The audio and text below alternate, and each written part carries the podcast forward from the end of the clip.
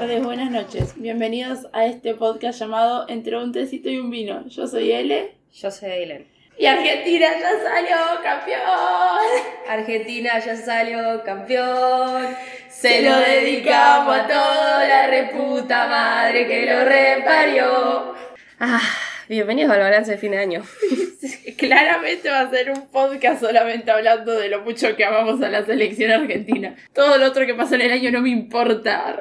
Se anula. Eh, se anula completamente. O sea, pero todo se iba a anular a partir de esto. O sea, si esto salía mal, se anulaba todo lo bueno y el año iba a ser una mierda.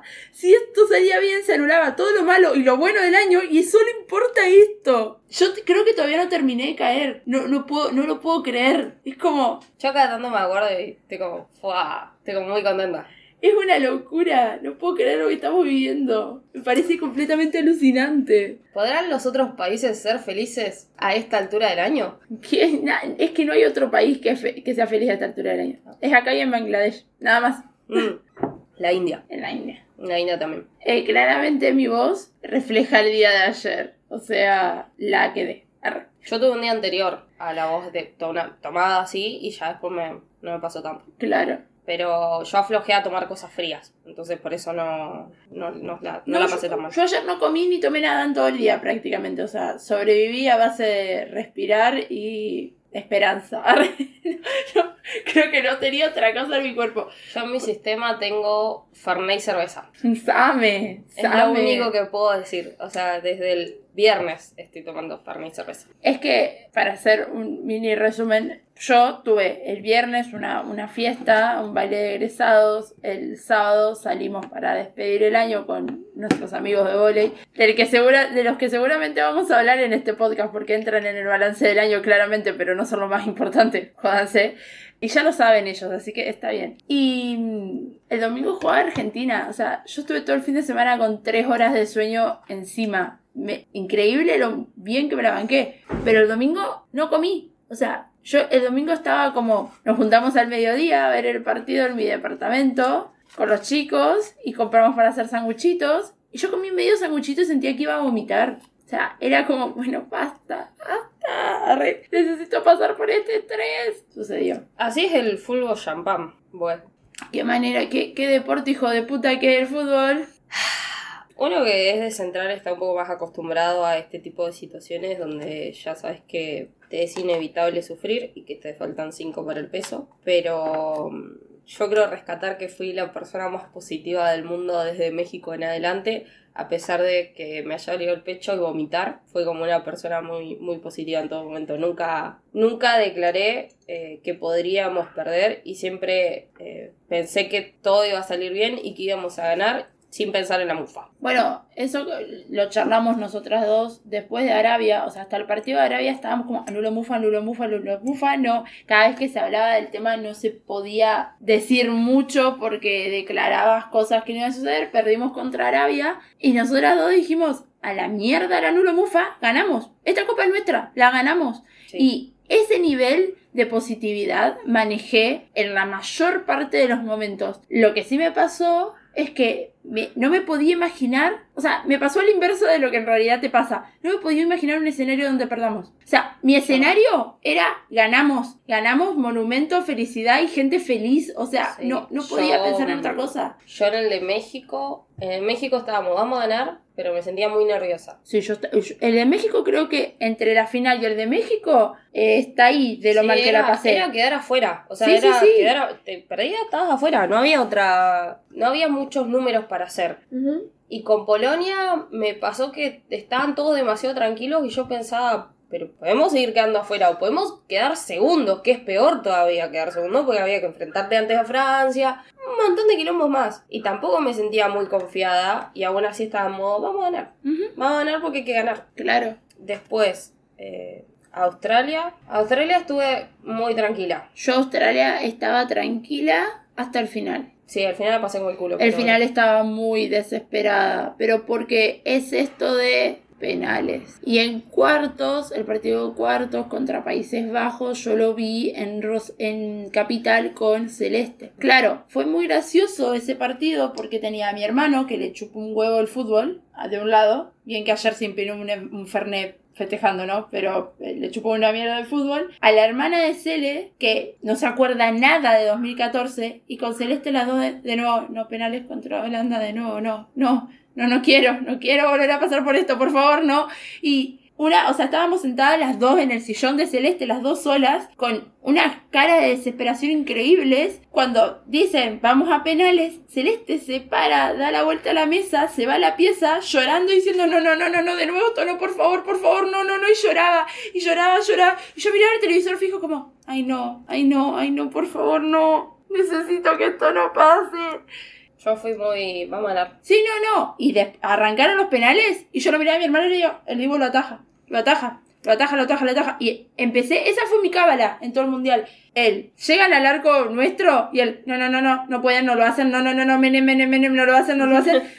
y funcionaba en su mayor medida. Y cuando iba a atajar el Dibu, lo ataja. Vos Dibu lo atajas, lo atajas, lo atajas, lo atajas, lo atajas. Así hablando sola, mirando al televisor fijo a ver si me podía meter en la cabeza del Dibu Martínez y decirle lo vas a atajar, hijo de puta. Yo creo que también igual lo ganan por, por la cantidad de gente que sabe curar el ojeo en este país y, y todo, porque... Esto es mérito de Escaloneta, obvio, completo. Totalmente. Chiqui Tapia. Completo, con los barras. Con los barras, trayendo los barras. los barras levantaron una banda esto contra Arabia. Qué partido de mierda estos chetos del orto que estaban en Qatar no cantaban una poronga. Los cinco minutos de ayer contra Francia, cuando nos empataron, también, ¿eh? Es que para mí. Todo el mundo se cayó en ese momento. Era sorpresa. Nosotros también, igual, nosotros estábamos hablando, re, y cada tanto tarareábamos una canción, así que pasaron los dos goles y se hizo un silencio en mi departamento y en todos los edificios. En plan, ¿qué pasó? ¡La puta madre! Y nada, pero sí, igual los barras eran muy necesarios en Qatar. Sí, muy necesarios. Y el tercer mérito son las brujas. Totalmente. Las brujas de este país, Brunelli, te estoy hablando a vos, literalmente salvaron todo. Salvo Brunelli, que hubo un partido que dijo que nos veía mal. Y sufrimos en ese partido, ¿no? Era el ¿No fue el partido contra Holanda que dijo que nos veía mal? No, no sé. Hubo un partido que dijo que nos veía mal y la resufrimos. No me acuerdo, pero yo la puteé un montón. pero bueno. O capaz que fue el partido contra Australia. sí, fue uno de los primeros, no fue tan cerca de todo. Pero bueno, puede ser, yo el de Holanda dije, no quiero ir a prórroga y penales. Y en el momento que pasó dije, ya está. Bueno, ya está, no se puede hacer nada. Y también lo que pensaba ayer era que ganar 3 a 0 a Croacia nos dio el, el envión para soportar un partido contra Francia de alargue y penales, porque si no, no lo hubiésemos aguantado ninguno. Sí. Ya de por sí, el, hecho de perder para Argentina iba a significar una ola de suicidios masivo, saqueos y todo lo demás. Lo hablamos siempre a eso. De, el escenario de la pérdida es literalmente se acabó la esperanza para este país. O sea, uno lo dice jodiendo y, ah, sí, sí, se acabó la esperanza yo no vuelvo a creer en el fútbol. O sea, yo ya estaba como, si Messi se retira y no, no puede salir campeón, si Di María se retira, literalmente fue, si no es el último partido de Di María, va a ser un amistoso acá para poder cerrarlo con su gente. Y seguramente sea en Rosario. Y fin. O sea, no va a haber, no, no, ese tipo se, se retira, ya está, porque Messi capaz que te juega otra Copa América, o aspirando mucho, capaz que va a otro mundial. Pero Di María era la última, era la última vez. Y la final de 2014 estaba lesionado. Entonces, era como, no, no, el fútbol no puede ser tan cruel. No puede ser tan cruel de no darle su copa al mundo a Di María. Lo sacaron y no, en el, al rato nos hacen los dos goles. Y verlo a él sentado como pasándole del orto es como no. Eh, yo también verlo por videollamada con Emi me implicaba que era el apoyo del otro, entonces nunca en la vida íbamos a decir la estoy pasando mal porque era vamos a levantar al otro. Entonces Emiliano era vamos a ganar y yo vamos a ganar. Y Emiliano era no vamos a ir a prórroga, no vamos a ir a penales y yo pensando vamos a hacerlo, pero te voy a decir que no para que porque vamos a ganar. Y después los dos le dije, eh, ya está, no se puede cambiar, no hay, no, no sirve nada que vos estés pensando cómo nos van a empatar si ya está, nos empataron a la mierda. Ahora lo que queda es ganar. Porque no hay otro destino, porque no existe otra manera de, conseguir la final. Hay que ganar. Y se va, y vamos a ganar. Y es la mufa no llega a Qatar. Eso nos dimos cuenta. Hay, hay lugares a donde no llega la... Yo acá voy a hacer un paréntesis para contar una experiencia que tuvimos mirando el partido en el que una persona casi muere. Casi muere, no murió porque hizo una fuerza muy grande por no asesinarlo. Cuando vamos ganando 2 a 0, que estábamos hablando entre nosotros ya, o sea, estábamos mirando el partido, pero hablábamos de cosas del partido como que ya estábamos no tranquilos, porque Agustín le tocaba el pecho y su corazón casi salía de, de- de su cuerpo y le temblaban las manos. O sea, cada tanto Agustín me pasaba la mano por el brazo y estaba todo transpirado y abanicándose con el abanico de Handy. No, no, era desesperación absoluta. Joaquín dice, desde acá no veo bien. Se para de su silla. Yo encima hacía 30 segundos, había dicho. Si el ventilador no les da, esperan a que termine el partido para acomodarlo. O sea, a que termine el partido a nivel, eh, si vamos a prórroga o lo que sea, esperan para ir a acomodarlo. No se mueven de sus asientos. Joaquín se para, camina hacia adelante de la mesa y se sienta en el piso. Cinco segundos. Yo no miento cuando digo que fueron cinco segundos después. No es una exageración. Fueron unos putos cinco segundos después en los cuales yo lo estaba mirando fijo porque yo no veo la falta. O sea, yo no veo la falta, escucho el penal nada más y miro a la televisión. Yo lo estaba mirando fijo como, ¿qué haces? ¿Qué haces? ¿Qué haces? Y Brunelli, Joaquín, parate, la mufa, parate, anda a sentarte cosas. Solana le empezó a gritar, grita en el penal para Argentina. Y yo no, era como, no, no, no, no, no, lo voy a matar. Y Joaquín se paró muy lentamente del, del- del lugar en el piso y volvió a su silla. Solana le gritaba de todo y yo miraba un punto fijo como, te voy a asesinar, te voy a asesinar, te voy a asesinar, te voy a asesinar. Como, no, bueno, no, ya está, ya está, ya está. La mufa no existe, no existe la mufa. Este pibe no es mufa, es un pelotudo nomás, pero no es mufa. Y fue el penal y a los 10 segundos después va a ser el segundo gol, nos lo empatan y yo no, no lo voy a matar, lo voy a matar, Igual lo voy a todos matar. sabemos que Joaquín es mufa, o sea. Sí, no, igual Joaquín es, es mufa. es sabido en el barrio, bueno. Es sabido en el barrio que este Es muchacho. en el barrio que este, este muchacho es mufa, así que no, no Y él también lo sabe, no sé por qué juega con eso. Para mí porque quiere desmentir su... Sí, no le salió. su- sí, su situación y la verdad es que siempre lo fue. Ah, Pero ganamos igual. Igual le dije, cuando estábamos en el monumento de. ¿Vos te imaginás el escenario en el que hubiésemos perdido después de lo que hiciste? Me dice, me matan. Yo sí. Se acabó la amistad. O sea, morís. Pero fuera de. Igual yo, com- yo cometí varias cosas que no hice en ningún otro partido. O sea, es como, es muy relativo. Para mí, el tema de las cábalas es una tranquilidad para uno, pero a la vez uno tiene que entender que no va a modificar nada. Que yo me sienta en otro lugar no implica que Di María no meta un gol. Claro. E- Es, eso. Para mí, Pero uno no lo lo que sí, así. lo que sí impacta es putear a los jugadores. De- o sea, yo soy muy pro de putearlos después de los partidos. En el medio partido no me gusta porque Es siento que, Brune. siento que lo haces peor. O sea, tipo, ¿qué- ¿de qué te sirve bardearlo 30 veces al autor Martínez? Si siguió sin meter un gol, amigo, por tu culpa, por tu negatividad de mierda que le llegó hasta allá. ¿Ves? Eso Bueno, llega a Qatar. Eso decía Brune. O sea, que bajemos como el. el- Va- bueno, vamos a salir campeones igual. Vamos a salir campeones igual. Es como, sigan diciendo que esto va a pasar porque va a pasar. O sea, no, no digamos, y si nada, y si nada, nada. Vamos a salir campeones igual. Cuando termina el, el partido, digamos, los 90 minutos y vamos a la prórroga, eh, nosotros armamos un altar. Y quiero contar esta experiencia porque fue muy bueno. Brune dice, bueno, busquemos las velas. Brune es nuestra bruja del grupo, básicamente. Bueno, buscar las velas. Y empezó a agarrar velas de mi departamento. Yo tengo por todos lados, porque me encantan las velas aromáticas. Y las uso un montón. Y pone dos velas al costado del televisor o sea, no, te molestaban a la vista, digamos, del televisor, pero estaban las dos velitas abajo. Y dice, bueno, hagan un sacrificio. Alguien que, que, ponga, que ofrezca algo. Y empezamos todos a ofrecer cosas que teníamos a mano. O sea, yo ofrezco mi muñequito de Yugaguara, eh, Agustín ofrece sus llaves con su llavero, Joaquín ofrece algo relacionado a sus adicciones, este, deja la cajita ahí arriba, Sí, sí, sí. Todo pelota, siga, siga. Siga, siga. Eh, Agustina, eh, por motivos legales, esto es una broma. Exactamente. Precisamente por eso. Porque no vivimos en Uruguay. Por eso. Sí. Agustina, va, las dos, Agustina, eh, Brune y Handy, dejan sus abanicos. Y Solanita deja un, un colgante de un corazoncito. Todo abajo del televisor. Y seguimos mirando el partido con todo eso abajo. Pasan los dos goles, vamos a penales. Eh, yo ya estaba como, Dios, o sea, estaba positiva, muy positiva, pero era, a ver, mi lado racional intentaba, en plan, el Dibu puede con esto, sí, puede el Dibu con esto, o sea, puede volver a atajar porque ya había atajado los penales contra Holanda y era como, ¿cuántas veces más puede atajar tanta cantidad de penales? Entonces, sí puede. Aparte, venía de no atajarle los dos a, a, Mbappé. Entonces, era como, ¿cuánto le puede ganar eso a sus psiquis? Y de no, él puede con esto, él puede con esto. Y empezar a lo atajar, lo atajar, lo atajar, lo. Cuando está el último penal, yo perdí la cuenta. Yo no sabía cuánto Yo había nunca me di atajado. cuenta tampoco. No entendía nada. Entonces todos festejan, los chicos empiezan a gritar y yo seguía mirando fijo el televisor de ponemos un cartel que somos campeones del mundo porque yo no lo sé. O sea, no, no puedo caer cuando gritan.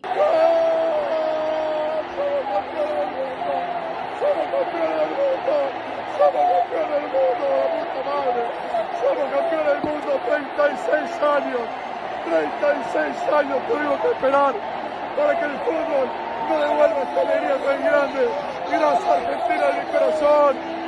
Caigo la, o sea, me tiro de rodillas al piso y me tapo la cara y empiezo como a hiperventilar. O sea, no lloré en su momento, lloré anoche recién porque no caía. Y después me quedé apoyada en la pared así como, no, no, no, Agustín lloraba. Brunelli lloraba un montón, que para mí eso fue épico porque Brune no mira fútbol. A Brune le chupa un huevo el fútbol y sin embargo la mina lloraba una banda. O sea, como súper emocionada por todo el momento. Y nos empezamos a abrazar entre todos y a decir, somos campeones del mundo, chabón, esto es una banda. Nos quedamos y nada, nos quedamos, vimos la premiación, gritamos en la premiación. Todo mi edificio gritaba mucho. Acá en este edificio tuve la suerte de que me gritaban los goles antes.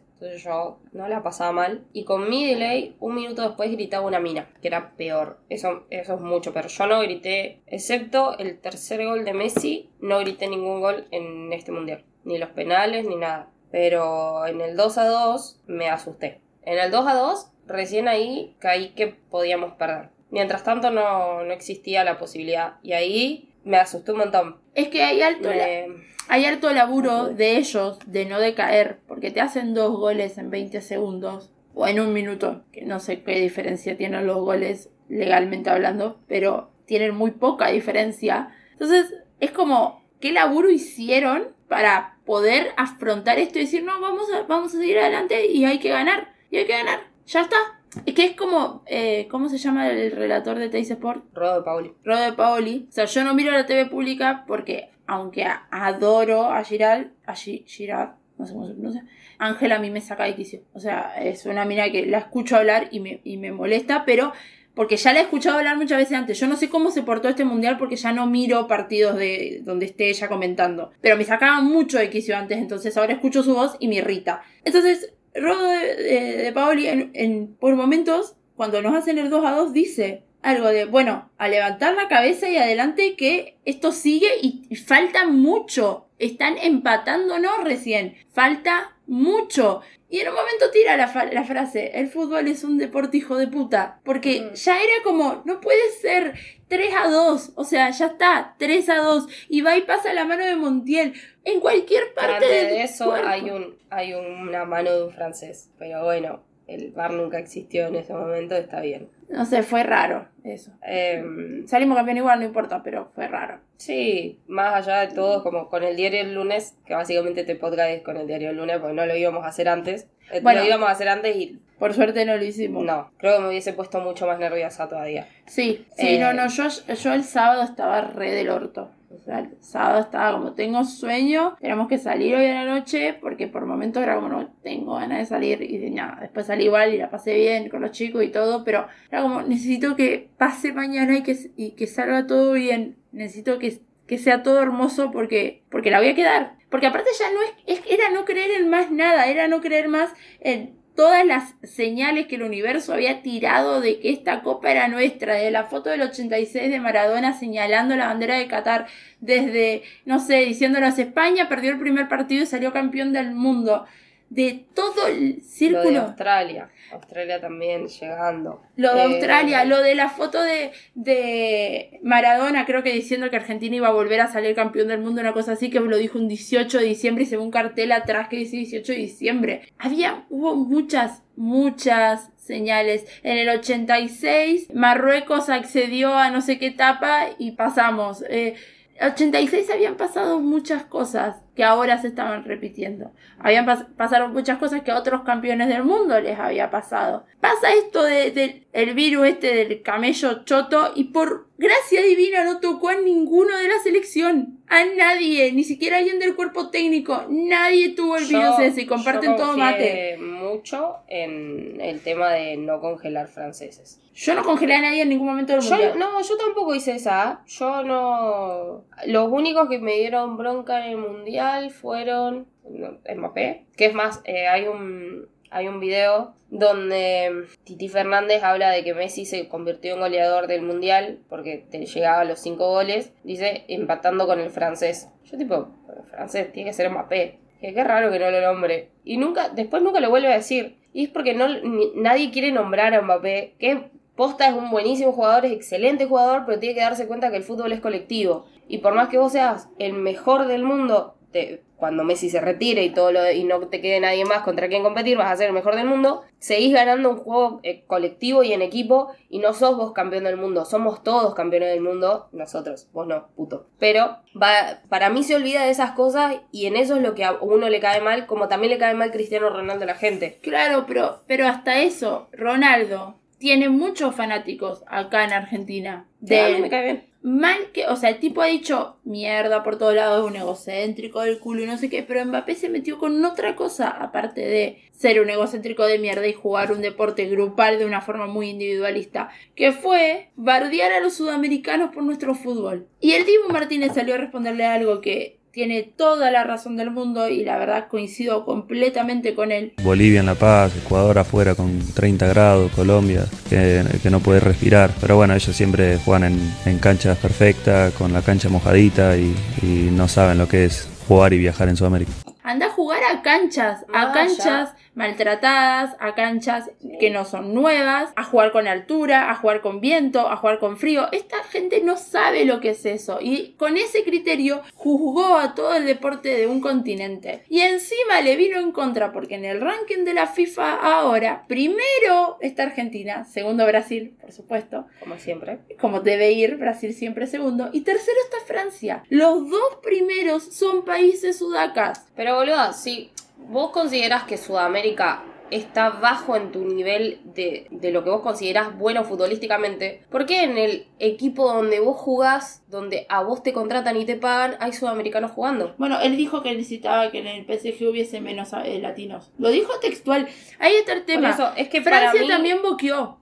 ¿Por qué salen a boquear? Lo hizo Países Bajos también y mirá cómo le fue. Lo hizo Lewandowski, lo hizo Van Gaal. Eso también, a mí, a mí me cae mal Lewandowski simplemente por el hecho de, de haber menospreciado a Messi en, en, el sentido de que no se merecía ganarse el balón de oro. O sea, amigo, ya está. Eso es ser mal perdedor. Claro. No sean malos perdedores, chicos. Aprendan a perder. Es terrible que se hayan. Aparte, habló muy mal de Messi y, claramente Messi se lo acuerda a todo eso. Sí. Pero por, por el trato también que hubo dentro del partido contra Polonia. Pero Flaco, jugarás muy bien a la pelotita, todo lo que quieras, pero jugando contra Polonia, eh, jugando en Polonia, perdón, no haces la gran cosa, porque... No, no tenía equipo. No o, no aportas vos, o no aporta tu equipo, pero no puede ser que ni siquiera tu equipo te pase la pelota a vos.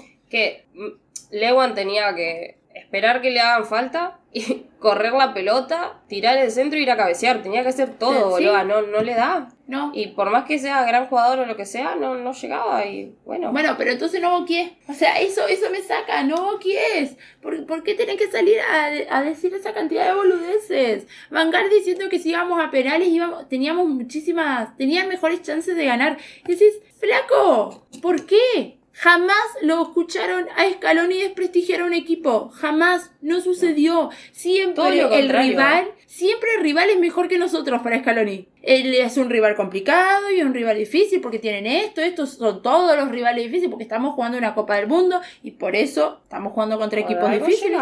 Claro. Así se habla, no se desprestigia al otro, no se habla mal sobre la figura del equipo, no se habla mal sobre el técnico del equipo, ni sobre sus estrategias, ni nada. Estaba recordando recién que nosotros hicimos podcast previo a la Copa América, a ganar la Copa América, está del año pasado, y puse lo mismo que puse cuando ahora pasamos a la final, que es Bausa diciendo a la final llegan dos equipos y el resto están afuera. O sea, el resto no puede opinar. Y eso va para todos los españoles que hablan que Argentina no se lo merece, qué sé yo. Está afuera, hermano, no me importa. Y vuelvo a decir lo mismo que pienso toda mi vida del fútbol. El fútbol no se trata de merecimientos. No. No existe el merecimiento en el fútbol. A veces tenés suerte y a veces no. Y a Igual. veces tenés increíbles jugadores y no llegas a nada, como, hemos, como nos pasó en el 2014, que más allá de que es un subcampeonato, no llegas a nada, porque nadie se acuerda de los subcampeones, Y eso lo excepto dijo el subcampeón. Eso lo dijo Bilardo. Perdón, pero es que para mí es así, o sea, Nadie se acuerda de quién salió subcampeón del mundo.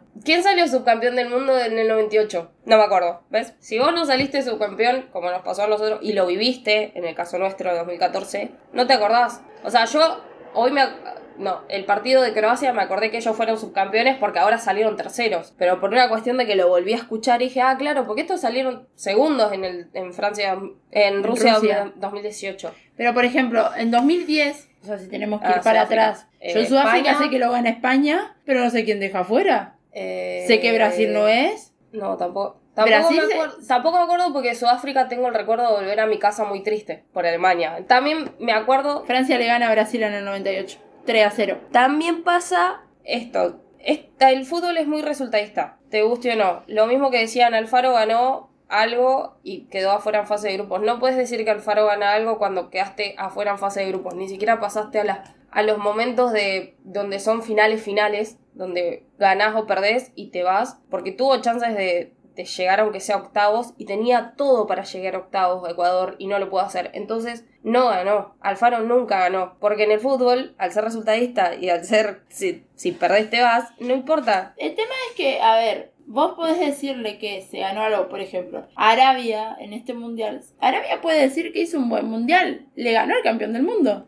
Entonces, ellos pueden decir, bueno, nos fuimos en fase de grupo, pero le ganamos al campeón del mundo. Pe- perdonen, amigos mexicanos, por lo que voy a decir, pero México no hizo nada en este mundial. O sea, México no puede decir que ganó algo en el mundial porque Tata Martino no hizo nada. O sea, Sí. México que por lo menos siempre a, a octavos de final llega y que ganar algo hubiese sido pasar a cuartos, se quedó fuera en fase de grupos. No tienen algo positivo para decir del mundial. Lo mismo Estados Uruguay. Unidos, que le dice soccer, hizo más cosas que México. O sea, Boluda, Uruguay. Me duele una banda por Luchito Suárez. Una banda porque me cae muy bien Lucho Suárez. Me, me cae muy bien Cavani también. Pero Uruguay tampoco hizo nada. Uruguay No jugó un tuvo. mundial horrible. no tuvo encima un grupo que donde vos digas, fue es la muerte. Porque en realidad lo único que era difícil ahí era Portugal. Después Corea no, no era complicado y Ghana tampoco era complicado. No, no, no, no, pero por eso hizo un mundial horrible Uruguay. No. Yo voy a esto. Para mí, yo estoy muy contenta y no, no voy a parar de sonreír de acá a 40 años más, como me pasa con, no sé, con Central Campeón 2018. O sea, yo sigo siendo feliz por esas cosas. Y con esto también, de acá a que, a que llegue el 2026 y que volvamos a salir campeones, voy a estar demasiado contenta. Sí. Aún- hasta una Copa América. Va, va a Hasta una, América. claro, hasta una Copa América, sí. Lo que yo voy es que el fútbol no es de merecimientos. No. O sea, no existe el merecimiento en el fútbol porque, si no, yo ya lo dije, hubiésemos tenido más estrellas. Uruguay hubiese pasado un poco mejor. El O mundial sea, del 90 hubiese sido nuestro. Ronaldo no se hubiese quedado afuera como Marruecos, para mí. Ronaldo no se hubiese Es el último, es el último mundial de Ronaldo, no se tendría que haber quedado afuera como Y Marruecos. también fue el de Neymar. el llanto Neymar. de Neymar, boluda. O, sea, a ver, a mí me caen mal todo el resto de los brasileros. Todo, va, Marquinhos me cae bien, pero es Marquinhos y Neymar. El resto me caen como el culo. Y sin embargo, Neymar nunca salió campeón en nada con Brasil. Porque la Copa América que gana Brasil, Neymar estaba lesionado. Neymar tampoco. Va, no sé si es tan discutido porque no sigo tantas cosas de Brasil, pero bueno. A Neymar lo bardean un montón en Brasil. Por lo que vi cuando, cuando salió el coso, un periodista argentino dijo como no te merecen. En ese país, literalmente no te merecen. Yo digo que se nacionalice y juegue con nosotros un ratito. Bueno.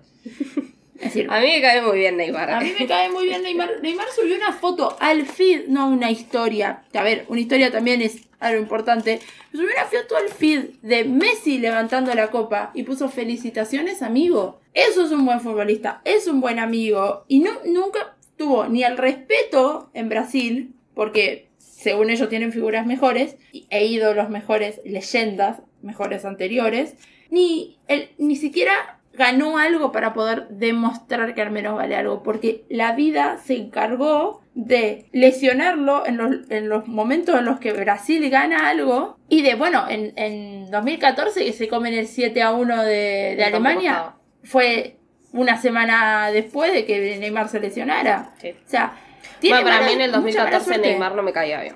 Lo aprendí a querer con el tiempo. A mí, me, el tema es Que- que a mí Neymar, No sé. a mí Neymar, Lucho Suárez y Messi era el, el trío del, del Barça. Sí, no, a mí no me caía bien. Era- Ahora ellos- es como que me cae bien, pero por una cuestión de que Ellos tres jugando en el Barça eran sexo total. España le gana a Países Bajos en 2010. Que ahí todavía se llamaba Holanda. Que ahí todavía se llama Holanda. Y por el tercer lugar, Alemania le gana 3 a 2 a Uruguay. Uruguay queda cuarto en ese mundial. Bueno, ahora le, confirmó la FIFA Sí. el... Tienen dos estrellas. No me vengan con huevadas de que... Ah, no, porque los Juegos Olímpicos anteriores, como era el... Viste todo ese quilombo que había.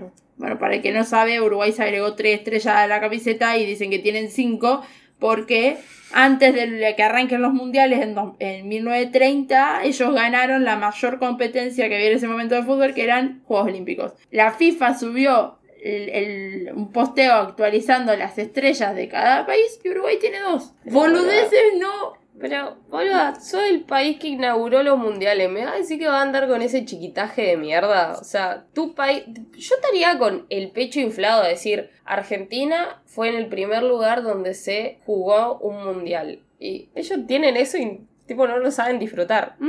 Bajeza. Sí. No puede ser que siempre en los podcasts de fútbol terminemos siendo Horacio Pagani gritando. La puta madre. No te lo voy a decir en serio, porque vos sos un re pelado.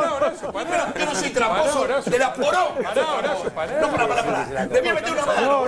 Muchachos, ahora nos volvimos a ilusionar. Ya ganamos la tercera.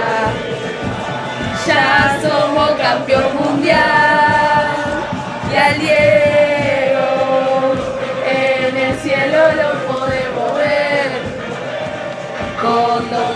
Con la tota.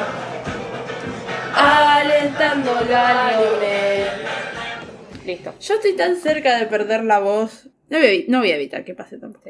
Ya estoy, ya está, pues, ya fue. Yo creo que el día de ayer Fue el mejor fue día, el día del de la año. historia. Fue Fue el mejor día del año. O sea, todavía no caigo, tengo una cantidad inmensa de fotos en el celular de que he descargado, que he sacado del monumento. El año que viene tiene que ser feriado. 18. 18 lo hacemos feriado, me parece bien. Bueno, ha pasaron cosas también dentro de... Lali cantó el himno, chicos. Fua.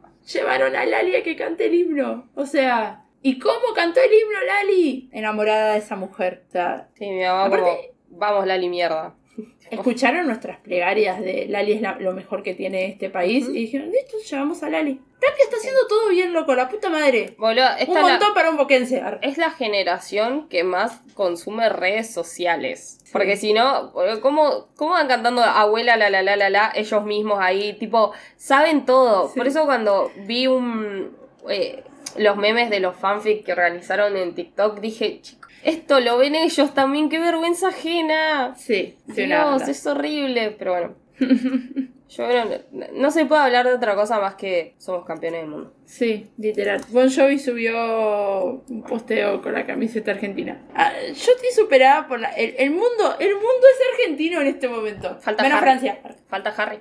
Harry dijo que se iba a poner la, la camiseta después de que termine el mundial. Porque para el momento que lo dijo, Inglaterra todavía sí. estaba en, en el mundial. No puedo entender qué pasó, no lo puedo.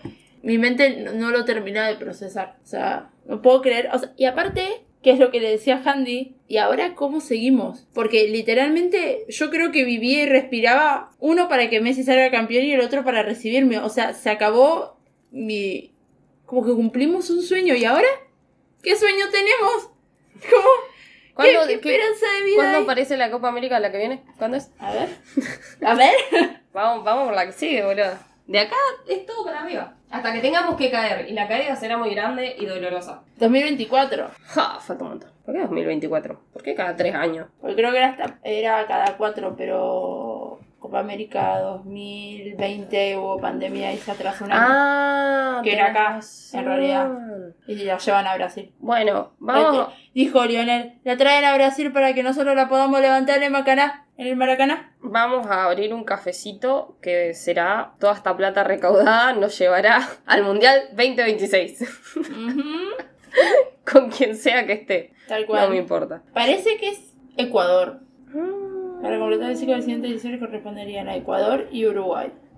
Sin embargo, tras los cambios de las últimas ediciones, el presidente manifestó que Ecuador- solamente tenía una postulación, dando a entender que otros países podrán aspirar a organizar el evento. Mira, si es acá, Si lo organizan acá, se pasa que no se van a ahorrar nada porque a este país le encanta tipo transfugarse toda la plata, pero Obvio. se podrían ahorrar para el 2030 que es acá. Mal, Porque el Mundial 2030 va a ser acá y te ahorras tipo eh, unas renovaciones en el camino. claro, sí. Pero bueno. Sí, sí, sí. Pasa que igual el 2030 van a renovar que River nomás. No van a hacer otro estadio. A menos que arreglen el de Córdoba. eh, Para mí es arreglar los estadios que ya existen, porque tenemos estadios No, no, no, grandes. cre- no digo crear uno nuevo, ¿eh? Sí, sí, sí. Pero como el 2030 se tiene que eh, dividir, el de Argentina va a ser solamente River y quizás si lo quieren hacer en interior lo van a hacer en Córdoba, porque no lo van a traer acá a Rosario, es imposible. Va a salir más sorteado Córdoba que nosotros acá, para mí. y si es acá, Mm, No eh, sé, si es acá, demencia. sí, Voy sí. a ver hasta el país más, hasta el partido más injunable, onda Arabia Saudita contra Ghana. Y yo estoy en, en la cancha de, de Central gritando. Te estaba por decir eso, es que para mí si lo hacen acá, No, debería Central. ser central porque central es el estadio mundialista. No lo van a hacer en Newell, entran tres personas. Y hace frío. pero Arre, Messi- ese es otro tema. Sí, pero Messi de Newell, boluda, ¿qué crees que haga? Messi, Messi, Messi, Messi. Messi, Messi, Messi, Messi. Messi no podía ser perfecto tampoco. Messi, Messi, Messi, Messi. Ahí te das cuenta que es humano y no es un alien. Pero, ¿qué capacidad tiene Newell, boluda? No, es inchequeable que, que puedan hacer un... Y la verdad, Central está re lindo conservado el estadio. Está muy bonito. Pero Lindis. Ah, eso, balance positivo. Volvió Miguel Ángel Russo a Rosario Central y estoy muy contenta. El fútbol este año trae ese tipo de felicidades. Ahí en el medio tuvimos a TV. En el medio tuvimos a Tevez, pero ganamos el clásico. Y Seguimos le ganamos a River 16. en el partido de despedida de Gallardo. Yo creo que eso es un logro enorme también. Veníamos perdiendo todo. ¿Querés buscar lo que te mandé? Sí. Ay, qué felicidad, boludo. El día de, del partido, Qué mal que la pasé. el día del partido de... Estábamos mirando, yo lo estaba mirando en mi apartamento, yo lo estaba mirando acá y claramente demencia absoluta. Y Ailen me manda esto. Chao Gallardo, chupame bien la poronga, hoy tu equipo mediocre. Y yo subí esa captura a Twitter y me puso, ganó Central carajo. Nada me puede hacer tan feliz como despedir a Gallardo ganándole. Fue, fue un gran momento, chabón. Mi Igual me cae bien Gallardo. Fuera de eso me cae bien. Es como. Está todo, está todo bien con un muñeco, pero en ese momento es como central y nada más. Tal cual. Bueno, yo creo que somos campeones del mundo. Sí, yo no quiero hacer otro balance de nada. O sea, no, no me interesa hacer un balance de una mierda. Tipo, soy campeón del mundo, ya está. ¿Qué otro balance querés? ¿Y vos cuántas copas tenés, amigo? Dale, déjate joder. Hablamos 45 minutos de esto. Por eso somos dos gordos hablando de fútbol, basta. Pará, yo quería mencionar otras cosas en el balance. Mencionarlas, por lo menos. Si querés, no las charlamos. Cancelado. Eh, nada, este año fue un año en lo personal, en un año en que cambié una banda, en el que mis objetivos personales cambiaron una banda. Fue, una- fue un año en el que vino mi tía de España después de 13 años sin venir a Argentina. Eh, entonces fue como un año de muchos cambios. Aparte de que somos campeones del mundo y fue la felicidad más grande de la historia eso, ¿no? O sea, todo va a remitir a eso. Es como que ya no, no hay una vuelta atrás. A lo personal me di cuenta de muchas cosas sobre mí misma, de cosas que quiero cambiar, de cosas que quiero mejorar, de, de dónde quiero estar y a dónde... Ya no quiero hacer cosas por compromiso y, y me di cuenta de- del lugar en donde quiero estar y trato de defenderlo. Eh, eso llevó a muchas conversaciones con mucha gente y qué sé yo. Pero creo que un balance muy positivo de este año para las dos fue volei. Ah, Este, este año, Ailén, este año Humanidades se presentó a los interfacultades. Ah, bueno, sí, perdimos, pero bueno. Bueno. La concha de la lora. ¿Podés Pero si no con sale- lo bueno? Y si no saliste campeón, ¿qué importa, boluda? Para de ser tan milardista un segundo. Nos presentamos a los interfacultades, perdimos, como en la guerra, pero nos presentamos. Humanidades no presenta equipo de volei a los interfacultades desde nunca. Y nos pusimos una banda y a, a raíz de eso conocimos mucha gente que hoy en día son nuestros amigos. No los voy a nombrar uno por uno. ¡Basta! La mente Ailén solo piensa en el mundial, es increíble. Hoy, hoy en día son nuestros amigos. Bueno, no tanto. Conocimos gente, punto. De ahí a que sean nuestros amigos.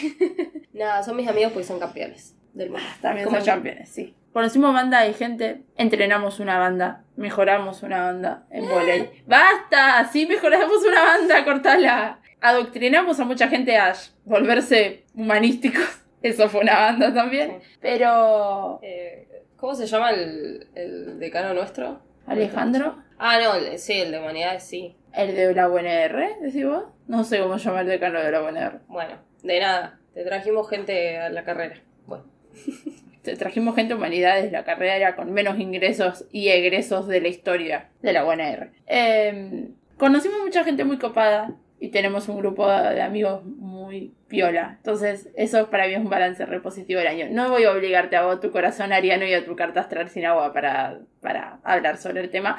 No. Pero mi ascendente en Pisces necesitaba marcarlo que para mí fueron algo re positivo del año. O sea, conocer a tanta gente y decir que tengo tantos amigos en este momento. Y nada, no estamos ni 48 horas sin vernos. O sea, este verano va a ser larguísimo.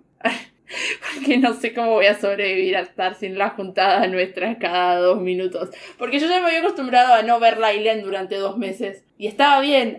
Hacíamos videollamadas para grabar. Y estaba bien. Ahora es como, estamos todo el tiempo juntos. Arre, otra vez a separarnos. Todo concluye al fin.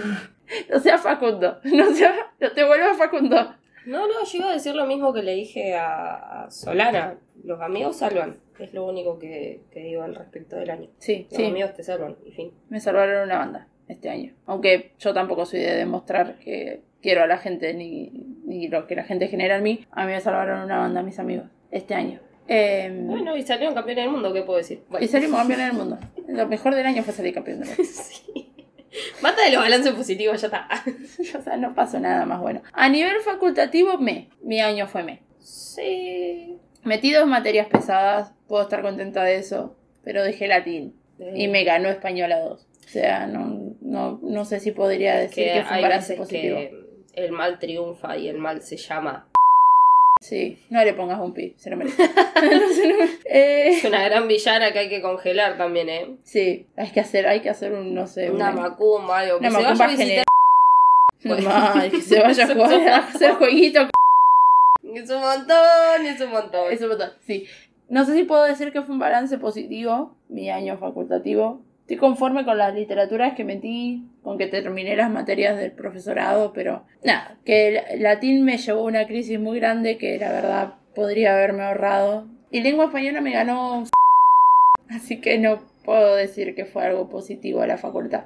No sé, yo como no me fui en todo el año a mi casa, eh, siento que lo único positivo de este año para mí es salir campeón. Como que el resto es como que el año no, no fue favorable en ningún sentido. Entonces como que, sí, sí. El chiste de la ola de, de suicidios masivos, yo entraba en la ola de suicidios masivos porque no, no había nada en, en este planeta que me hubiese sacado la tristeza de haber perdido la final otra vez. Sí, Entonces, como que lo único positivo del año para mí es ser campeón. Que es como re eh, estúpido, porque tipo ninguno de nosotros jugó en esa cancha ni, ni levantó la copa de verdad, sino simbólicamente, pero bueno, es lo a lo que uno puede aspirar y a- hay años mejores y hay años peores. Como que Claro, no, me, sí. no me molesta para nada sentirme así, es como hay que sentirse y punto. Yo creo que si no hubiese entrado en mi peor año, creo que mi peor año sigue siendo 2017, pero si hubiésemos perdido, hubiese entrado en una depresión muy grande. De todas formas, quiero rescatar que a mí el volei este año me salvó la vida en muchos aspectos. O sea, más simbólicamente que de otra cosa, pero yo descargué una banda jugando al volei y me sentí muy contenta haciendo volei este año. O sea, en, en todo, o sea, el- tanto entrenando en, en Moreno con todas las facultades, hasta entrenando con humanidades. O sea, los entrenamientos con humanidades a mí se me pasaban volando y los disfrutaba. Disfruto mucho los entrenamientos de humanidades. Incluso los del dictador. Incluso los del dictador. Sí, sí, sí, sí, sí. Aprendí muchísimas cosas Y nada, no sé, nos presentamos un torneo por nuestra cuenta. Estábamos en un torneo por nuestra cuenta. Que nos ¡Ganamos ganamos un partido! Ganaron un partido ellos porque yo no estuve en ese coso, pero ganaron un partido. Sí, ya me retiro, vale. Ahí están las No, camisetas. que yo ya le dije a Franco, yo no vuelvo ahora, porque si ganaron ustedes, yo ya no Yo vuelvo. Yo no estoy. La cuestión es que fue un año muy positivo, pues nos presentamos a ese torneo y fuimos... A mí me hace muy bien jugar así con ustedes y no digo, fa, me divertí jugando porque en su momento la paso mal, pero después tengo el recuerdo y a mí me gusta mucho jugar con ustedes en equipo. Ah, Hacer yo en el mixto. momento la paso bien, después la paso mal. Al Tipo, inverso. Claro, a mí poner hoy me decís, che, ah, te queda una semana más, vamos a jugar un torneo, te digo no, no voy. Prefiero no. Está bien, está bien. No, yo, yo en el momento estoy muy metida, tengo la cabeza muy metida en a quién le tengo que armar en esta jugada, si el bloqueo está ahí y yo estoy acá y la pelota me llega allá. Y estoy pensando tanta cantidad de cosas que no la estoy pasando bien. O cuando nos van haciendo cinco saques de corrido en ace y yo estoy adelante y no puedo defender y es como, ¿cómo ayudo a salir de esta situación? O sea, no, no salimos.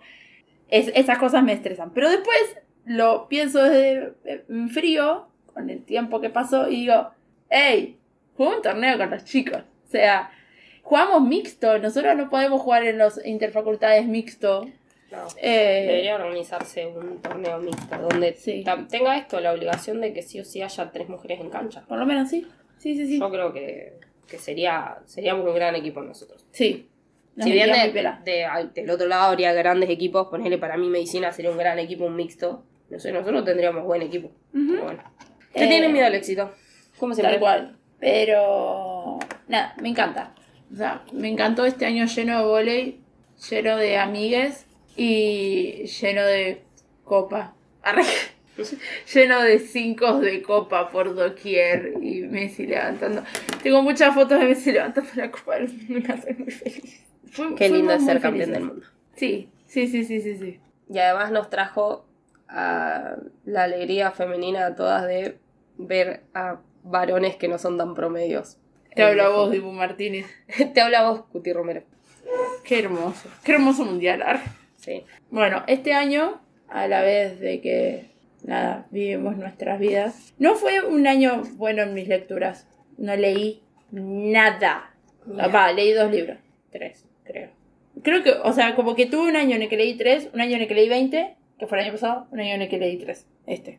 Yo leí. Habré leído. Si llego a 20 es un milagro. También es un año muy duro. Sí, no tuve, no tuve tiempo, no tuve la capacidad mental más que el tiempo. Cuando tenía el tiempo para ponerme a leer, prefería dejarlo para estar tirada, bailando en, en una silla. O sea, tenía ganas de mirar un punto fijo y no hacer nada. También hay una cuestión. Voley este año me llevó una banda de tiempo. onda, Los entrenamientos, los interfacultades, organizar las cosas y todo ese tema. Me consumió una banda de, de, de mi psiquis. Y también hizo, eso hizo que no lea tanto. O sea, cuando leía, leía para la facultad nada más. Pero en cuestión de series miré mucho. Este año me volvió Taku. Este, esta gente que conocimos, arre, me volvió Taku. Es porque uno no puede decir que fue positivo el año, boludo. No te das cuenta, ¿no? Soy una otaku limpia. Eso es bueno. Eso dice. El perfume Yo- que usa es fuerte. No, precisamente no, porque no lo huelo desde acá, así que no. Hija de puta, tengo perfume puesto. Yo no lo huelo. Si pone todo uno es como, bueno, pero estás resfriado. No, yo huelo igual. Así que. Ya sé, pero tengo. Se siente. Mm. Permitime dudar. Este año terminó mi serie favorita, The Good Fight, y nunca vi la última temporada. Bueno, por eso existen las vacaciones. ¿Sabes por qué no vi la última temporada? Pues estoy muy enojada de que hayan intentado pseudo separar a mi pareja favorita después de todo lo que nos regalaron de ellos. Por una concepción muy idiota de que el, el personaje no hubiese tenido en realidad, si no lo hubiesen llevado a eso que es súper random. Así que me enojé mucho con la serie y nada, intenté ponerme al día y voy en el capítulo 3 y no puedo avanzar. O sea, como que estoy muy enojada. Entonces voy a dejar que pase el tiempo y en algún momento volveré. Dolor país. Pero vi una banda de series. Estoy viendo en mis notas del celular. Vi una banda de, Ah, sí, yo creo que también. de series. Vi películas, vi re poco.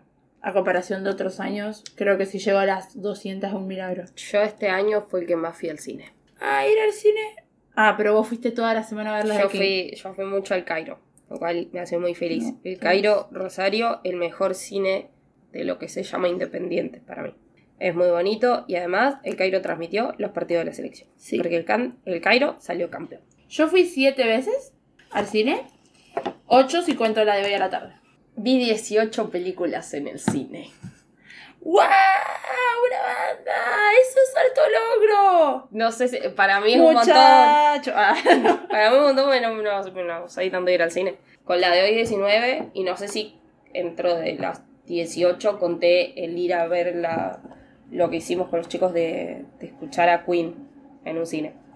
Que básicamente es, es, eh, no haber estado bueno. sí, una hora en una oscuridad total escuchando música, lo cual es bastante extraño, pero bueno. Sí. Hice mucho cine este año, lo cual me, me pone muy orgullosa y Nice. feliz. Nice. Viola. Este año vi todas. O sea, había arrancado a ver la película de Harry Potter el año pasado, en realidad, porque la primera la vi antes de que termine el año pasado. Pero este año vi todas las películas de Harry Potter en su con- conjunto unas 10 veces. porque he llegado al fanatismo nivel. Cada vez que TNT las está dando, que las está dando todo el tiempo. Yo es lo que hace sentada- TNT por lo Sí, general. yo estoy sentada mirándolas siempre. Y leyendo fanfic. Igual, hace como dos semanas que no leo un fanfic. Me desintoxiqué, no sé qué pasó, pero no estoy entrando. Raro. A buscar alguno de la selección. Sí. No, no. La puta madre no me deja jugar. No. Em, estoy viendo si vi algo más. Bueno, vimos las de Señor de los Anillos. Vimos El Señor de los Anillos. Por primera vez.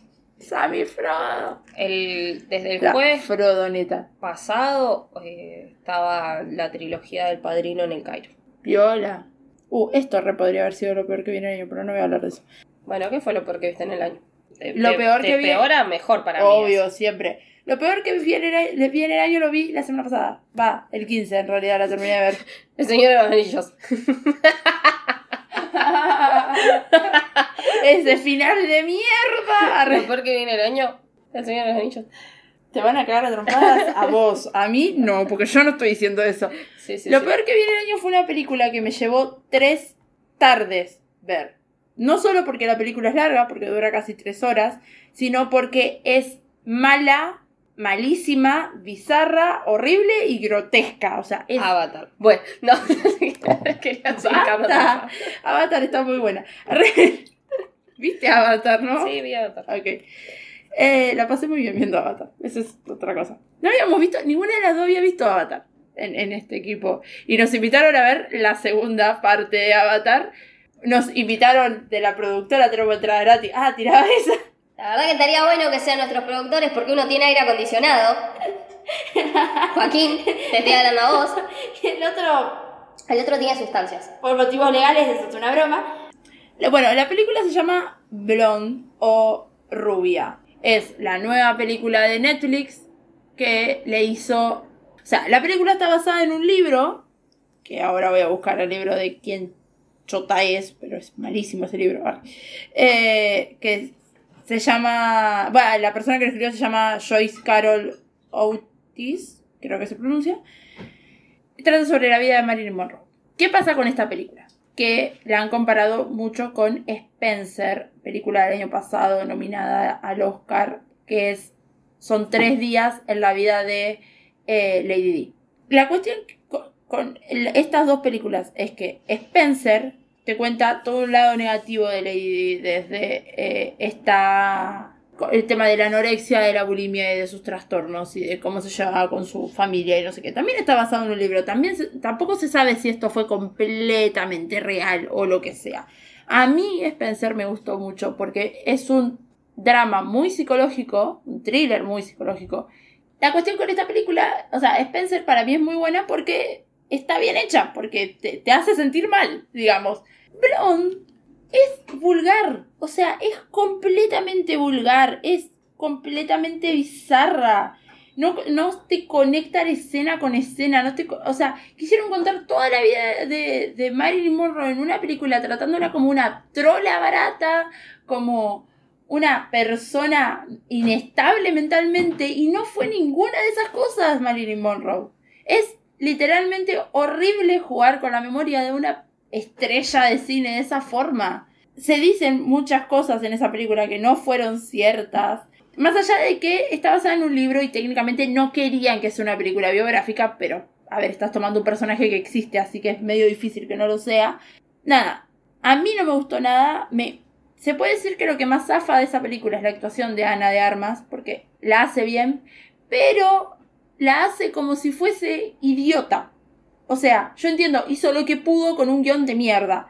Pero, claramente, si te caracterizan a un personaje como idiota, lo vas a tener que interpretar como idiota. Pero es horrible que la hayan hecho así. La hicieron como una mina re poco inteligente, re poco capaz de nada. Todo siempre dependiendo de un hombre para lo que sea. Está toda la película desesperada por encontrar a su padre, que en realidad no se sabe quién es el padre de Marilyn Monroe, pero una obsesión bastante estúpida.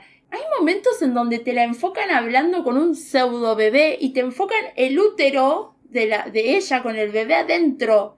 Como que si el bebé le respondiera y le dijera, mamá, estoy acá con vos. Es horriblemente Ay, el video bizarra. Del, del bebé, ¿te acordás cuando teníamos, no sé, 12 años? Del bebé que era como, no me abortes, ay, mi manita, ¿te acordás? Ay, sí.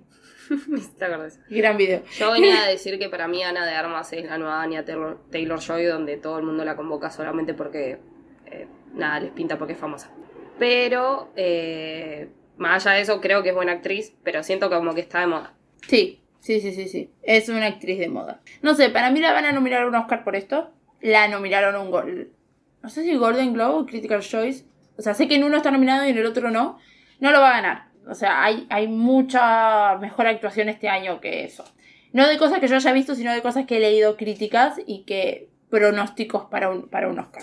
Pero bueno, yo digo no lo va a ganar y después va y lo gana porque los Oscars hacen lo que se les raja al orto viejos de mierda. Esta película es innecesaria. O sea, es innecesaria su existencia en el planeta. Podía vivir tranquilamente sin haberla visto, sin haber escuchado de ella, sin saber nada de esta película. Es horrible, me llevó mucho tiempo verla porque me, me parecía bizarra. O sea, la dirección es espantosa, el guion es horrible, la hay momentos de blanco y negro dentro de la película que decís, ¿por qué? Si hace dos segundos me mostrabas una, una filmografía eh, más actual, digamos, ¿por qué lo llevas a blanco y negro si estás en la misma línea temporal? O sea, jugaron y, ni siquiera como que la escena lo ameritaba, no sé, fue todo horrible de esa película. Y a mí me encanta Marilyn Monroe, entonces me molestó mucho, mucho que haya existido y tener que haberla visto. O sea, la vi porque dije, bueno, es una película de Marilyn Monroe, a ver qué tan mala es, porque en Letterboxd tiene 2.1 de puntuación. Y dije, hey, la barriaron mucho, ¿qué está pasando?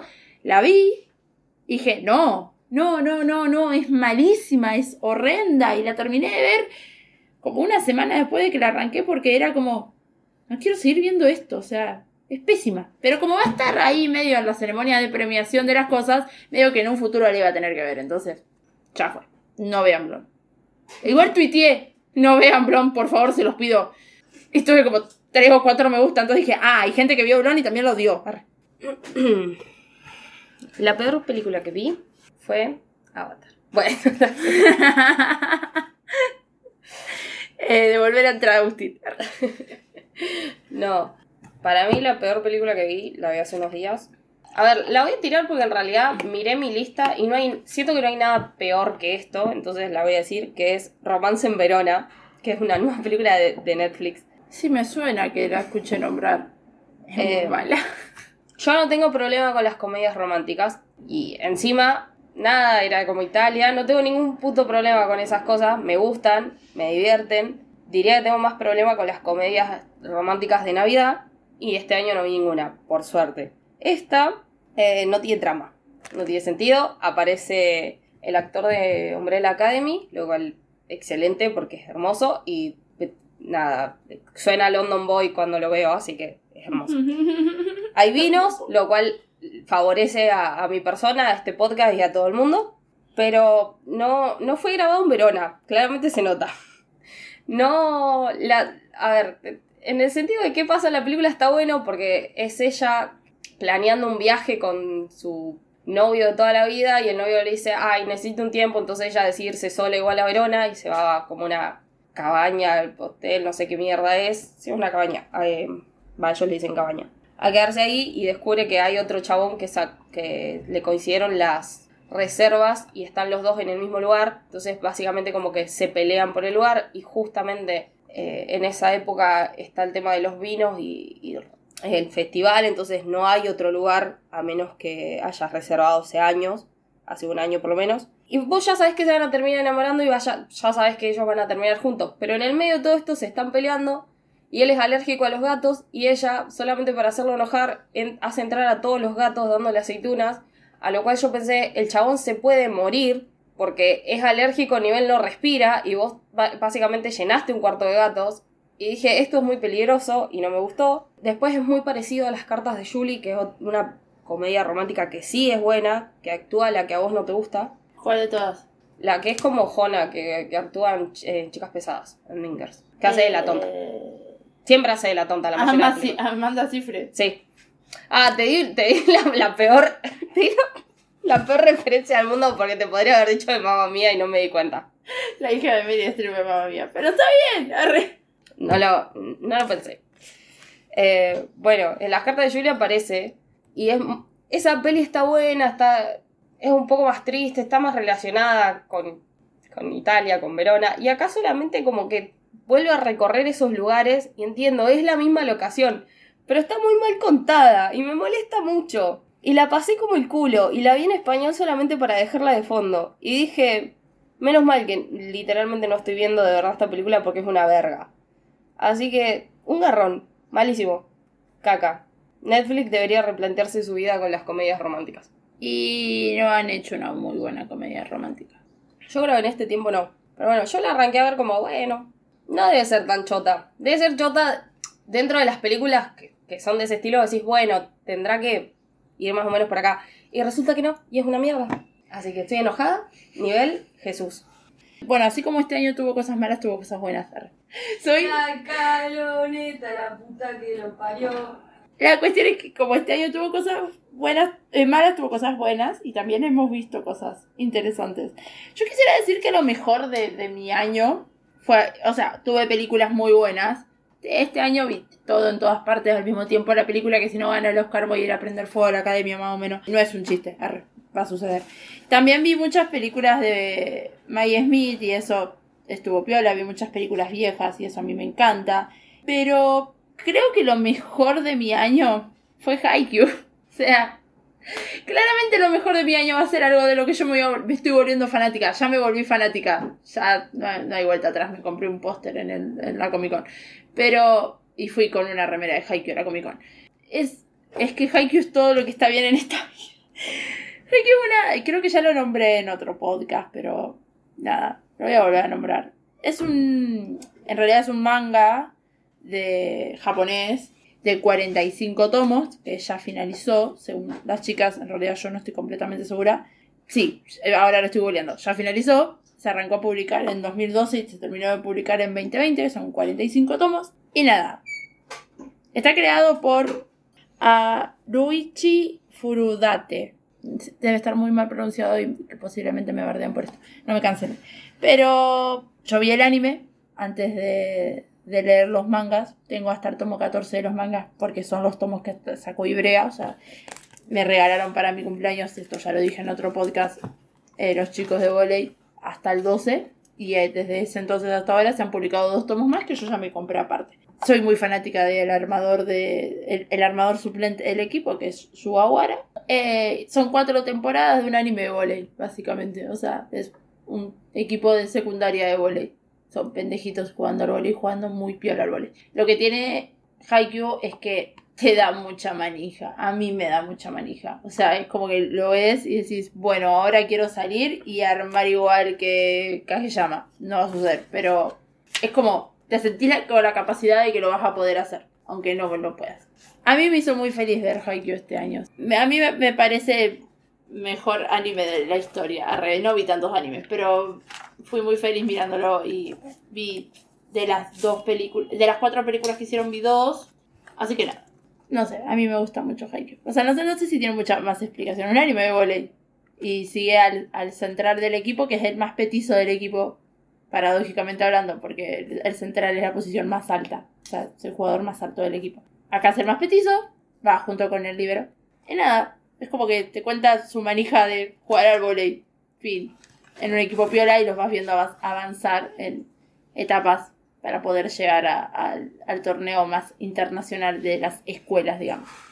Fin.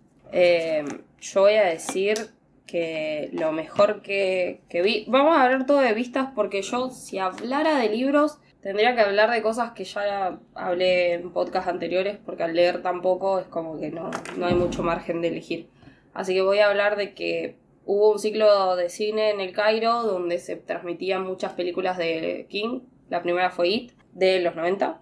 Y en una de esas eh, locuras que uno hace, me la pasé dos días viendo cuatro películas en el cine, eh, la mayoría con August Brunelli, y una de esas fue Dolores Claiborne, que es de 1995, es un drama con suspenso, que actúa Katie Bates, que es la misma mujer de Misery, Sí, Katie Bates, la de American Horror Story, actúa en una banda de temporadas. Muy buena actriz, eh, actúa Jen Blake, me anoté que es la hija, y Chris Plummer, que es el otro que está ahí. Obviamente está basado en un libro de King. No tengo el libro, ahora que lo miro. No tengo el libro, lo tendré, por supuesto. En algún momento sucederá. Dolores, que es la protagonista, cuida a una mujer que es muy grande, que tiene mucha plata, muy millonaria hace años. Y la película arranca con esta señora cayéndose por la escalera y Dolores con un palo de manzana en, en la mano a punto de asesinarla. Y eh, la ve como el comisario, no sé quién es. Entonces la, la hija que se mudó hace años porque tiene bastantes problemas con Dolores, problemas de padres, em, vuelve porque la van a enjuiciar y vuelven a recordar absolutamente todas las, las cosas vividas. También ella fue acusada de matar a su marido, el padre obviamente de su hija. Eh, básicamente vas entre el presente y el pasado de lo que recuerda la hija con respecto a lo que pasó en verdad. Es muy dura de momentos. Con Agus me acuerdo que estábamos súper cansadas ya, de que estábamos medio... Fue a- estábamos viendo una película, estábamos hechas pingo. Creo que después fue cuando vimos el fiambre por la calle, cuando quisimos ir a comer a McDonald's, que literalmente vimos una persona muerta en la calle. Bueno, estaba tirada, no sabemos si estaba muerta. Pero le pasamos por el lado y seguimos caminando porque teníamos hambre. Pero llegó un punto de que estábamos sentadas en la butaca muy adelante, mirando súper concentradas porque no podíamos creer lo que veíamos.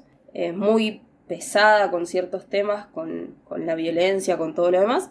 Tiene muy buenas actuaciones, tiene grandes plot twists y está en la lista de Jorgito de pelis de King que sale en un video y ahí hay una gran escena que es de esta peli y es muy buena. La volvería a ver y es excelente y me encantó haberla visto en el cine. Me puso muy contenta de ver películas así en el cine. Como, e- eso es lo bueno de Cairo. Tipo, no sé, fuimos, este año fuimos a ver la naranja mecánica nosotros. ¿no? Sí, y, Be- y Betty Lewis. Sí, también. Sí.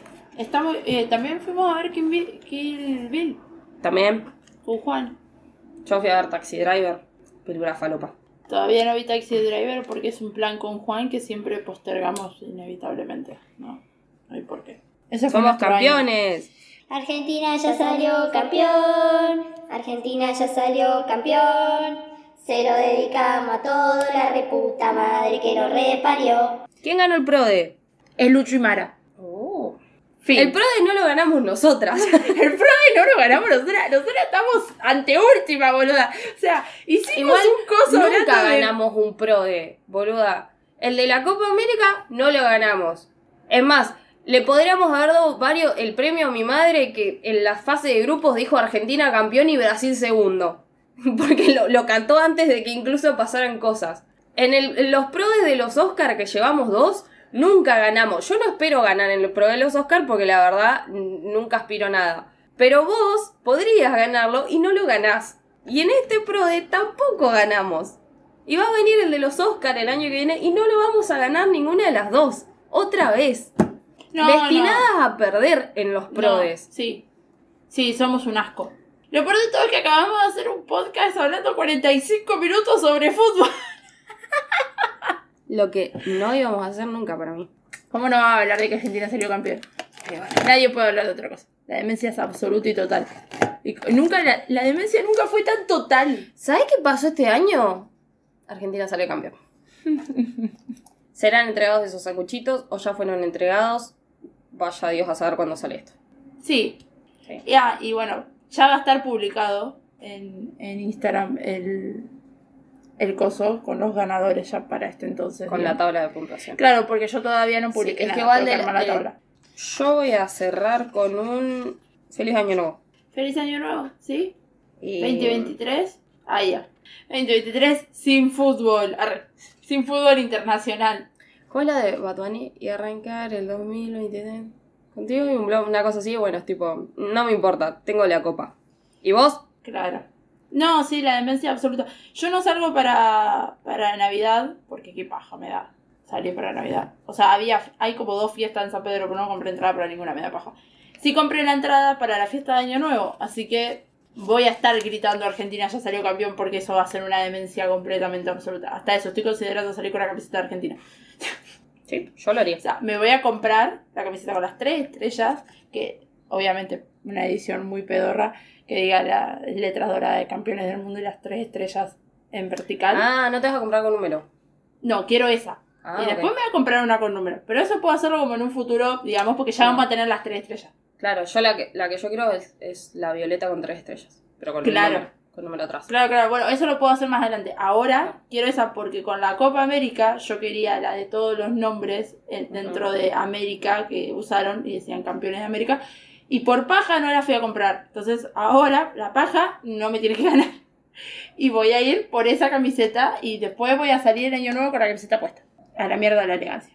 Falleció la elegancia en el momento en que Eh, Messi ganó la Copa del Mundo. La otra canción.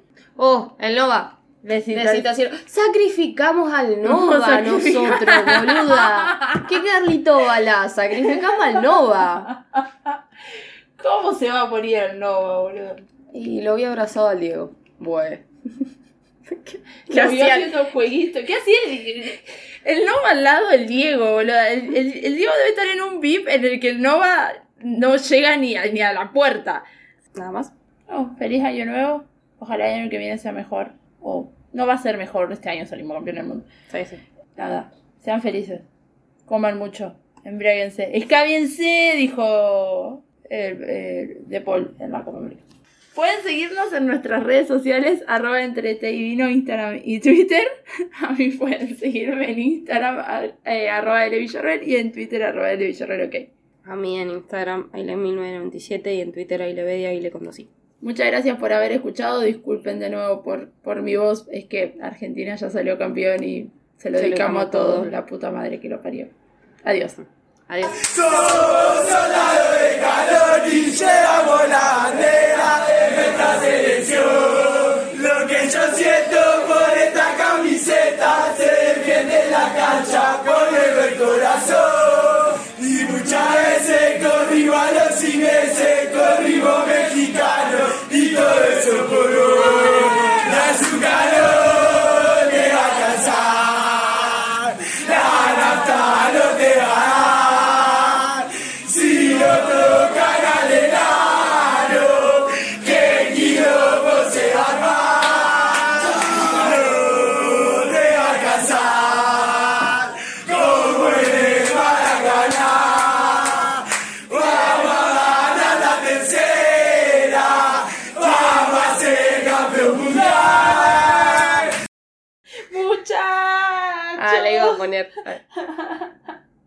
Necesito que esto se transforme en un musical y dejemos de ser los gordos que gritan en la tele, boluda. Basta. Bueno, eso. Porque no vas a entender la final de que perdimos. ¿Cuántos años la lloré? Pero eso se terminó porque en el Maracaná la final color azul la volvió a ganar papá. Argentino, vago y Es, atorrante. es una, una cuestión de. Para esto cortalo no tiene que salir en el podcast. Igual no vamos a dejar manejar por dos varones promedio, así que dale. Eh, y allá la están penetrando. Y. No se puede. Eleonora, ¿cómo vas a decir eso? Sí, sí, sí. Ay, pará, voy a hacer ruido para ver. Hace ruido rápido. Sí, es que mañana viajo con esto. Se lo voy a sacar. ¿Cuál es esa? Eh, Hacé varios ganadores y te corto y te dejo solamente el que ganó. Pica, pica. me mataré rica. Tu, tu, tu. Tu, tu, tu, tu.